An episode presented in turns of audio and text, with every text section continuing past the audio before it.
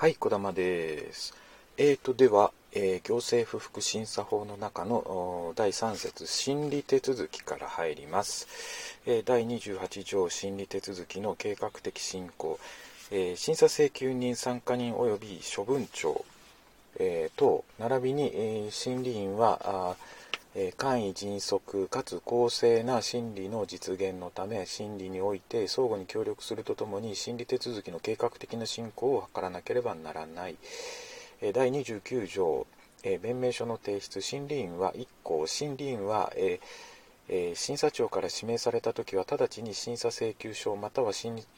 査請求読み取り書の写しをえー処分長等に送付しなければならない。ただし、えー処分長等が審査長である場合にはこの限りでない、えーえーとまあ、審理員があだあの主語です。主語が大事ですね。審理員が、えー直ちに指名されたら直ちに審査請求書などを写しを処分長に送付。でも処分長が審査長だったら別に必要ない。えー2項審審理員は相当の期間を定めて処分長に対し弁明書の提出を求めるものとすると,、えー、と処分長が出すのが弁明書ですね、はい、3項処分長等はあー前項の弁明書に次の各号の区分に応じ各各各号に定める事項を記載しなければならない。弁明書に記載する内容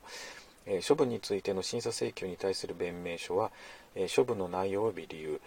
不作為についての審査請求に対する弁明書は、え処分をしていない理由並びに予定されている処分の時期内容及び理由、えこうまあ、こういったことを書くと。えー5項審理員は処分長等から弁明書の提出があったときはこれを審査請求人及び参加人に送付しなければならない。で、えー30条反論書等の提出1項審査請求人は、えー前条第5項の規定により送付された弁明書に記載された書面に対する反論を記載した書面を提出することができる、えーいうことで、えーまずまずはあのー審理員は、えー最初に審査請求書日読み取り書の写しを処分長に送る。で処分長は、えー弁明書を提出する。で弁明書に書かれている内容は先の通り。で、えーそれらを弁明書を今度はあ審理員は審査請求人と、えーおよび参加人がいれば参加人に送付する。それが届いたら、えー審査請求人は、え反論書を提出するというところ。ですね。ここまでいいでしょうか。この場合において審理員は反論書を提出すべき相当の期間を定めたときはその期間内にこれを提出しなければならない。えー2個参加人は審,、えー審査請求にかかる事件に関する意見を記載した書面を提出することができる。えー参加人は意見書ですね。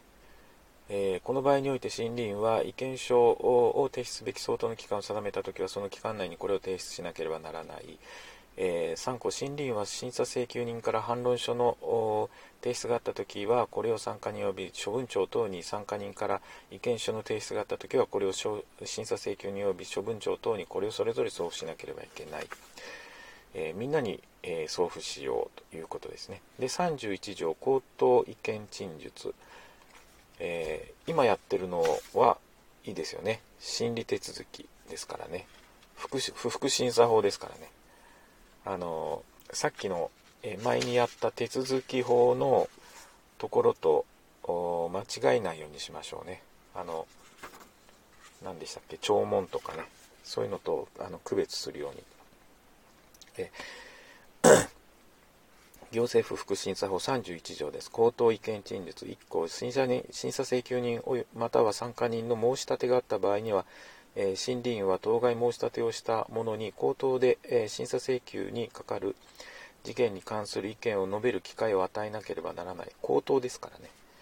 口頭意見陳述ですから口頭なんですね、えーただし当該申し立て人の所在その他の事情により当該意見を述べる機会を与えな与えることが困難であると認められる場合にはこの限りでない、えー2項、全項本部に規定する意見の陳述は審理員が期日及び、場所を指定しすべての、えー審理関係人を招集してさせるものとする意見口頭意見陳述においては申立人は森林の許可を得て補佐人とともに出頭することができる。え口頭意見陳述において、え審理員は申立人のする陳述が事件に関係のない事項にわたる場合その他相当でない、え場合にはこれを制限することができる、え口頭意見陳述に際し申立人は審理員の許可を得て審理審査請求にかかる、え事件に関し処分庁に対して質問を発することができる、え32条証拠書類等の提出。えー、審査請求人または参加人は証拠書類または証拠物を提出することができる、えー、処分庁とは当該処分の理由となる事実を証する書書類その他の物件を提出することができる、えー、どっちが何を提出できるかということですかね。えー、33条物件の提出要求森林は審査請求人もしくは参加人の申し立てによりまたは職権で書類その他の物件の所持人に対し相当の期間を定めてその物件の、えー、提出を求めることができる。その場合において、えー、森林はその提出された物件を止め置くことができる。34条、え参加人の陳述及び鑑定の要求。森林はえー、審査請求人もしくは参加人の申し立てによりまたは職権に適当と認めるものに参考人としてその知っている事実の真実を求めまたは鑑定を求めることができる、えー、35条検証。えー、森林は審査請求人もしくは参加人の申し立てによりまたは職権で必要な場所につき、えーえー、検証することができる、えーと、2項審査森林は審査請求人または参加人の申し立てにより全項の検証を使用するときはあらかじめその日時場所を当該申し立てをした者に通知しそれに立ち会う機会を与えなければならない。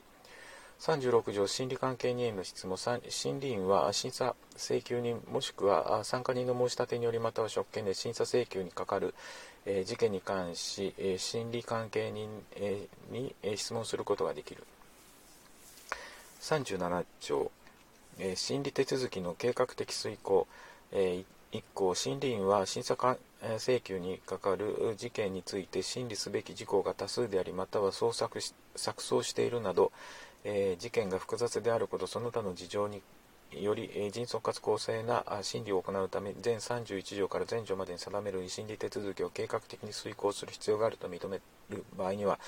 えー、期日及び場所を指定して心理関係人を招集しあらかじめこれらの審理手続きの申し立てに関する意見の聴取を行うことができる。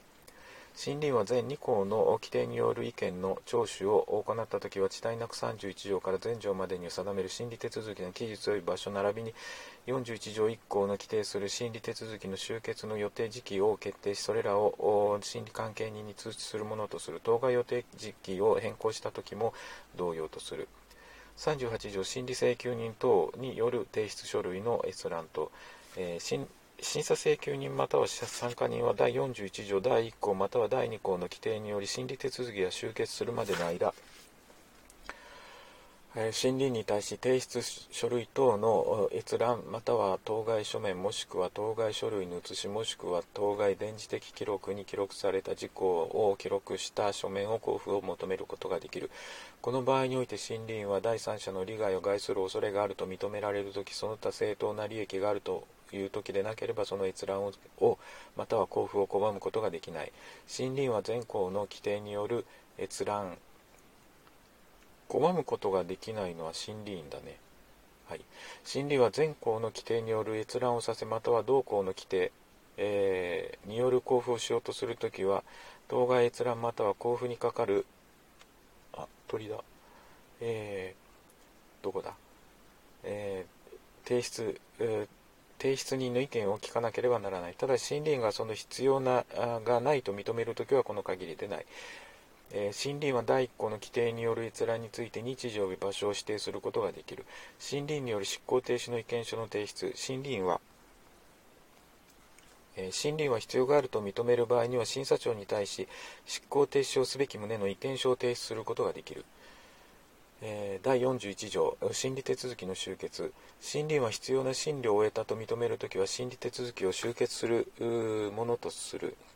え、前項に定めるもののほか、えー、森林は次の覚悟にいずれかに該当するときは審理手続きを終結することができる。1、次の「い」から「ほ」まで掲げる、えー、規定の相当の期間内に当該「い」から「ほ」まで定める物件が提出されない場合においてさらに一定期間をの期間を示して当該物件の提出を求めたにもかかわらず当該提出期間内に物件が提出されなかったとき「い」えー、弁明書「ろ」反論書「は」意見書「に」えー、証拠書類もしくは証拠物またはあ書類その他の物件「法」書類その他の物件。えー、2申立人が正当なく一行と意見陳述に出頭しないとき、えー、3項審理員が全2項の規定により審理手続きを終結したときは速やかに審理関係人に対し審理手続きを終結した旨並びに次女第1項に規定する審理員検証、ま、および事件記録を審査庁に提出する予定時期を通知するものとする、えー、当該予定時期を変更したときも同様とする、えー、今回は以上。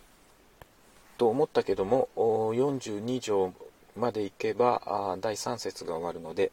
えー、そこまで行きます。第42条審理員検証。1個審理員は審理手続きを終結した時は遅滞なく審査庁がなすべき採決に関する意見書を作成しなければならない、えー、意見書を出すんだけどもどうなんですかね。まあ、えー、審理員は、え審理権えー、審理員検証を作成したときは速やかにこれを事件記録とともに審査庁に提出しなければならないということです。えー、まあ、それをどういう取り扱いをするかっていうのは次回第4節から始まります。えー、行政府福審査会等への諮問ですね。はい。今日は以上です。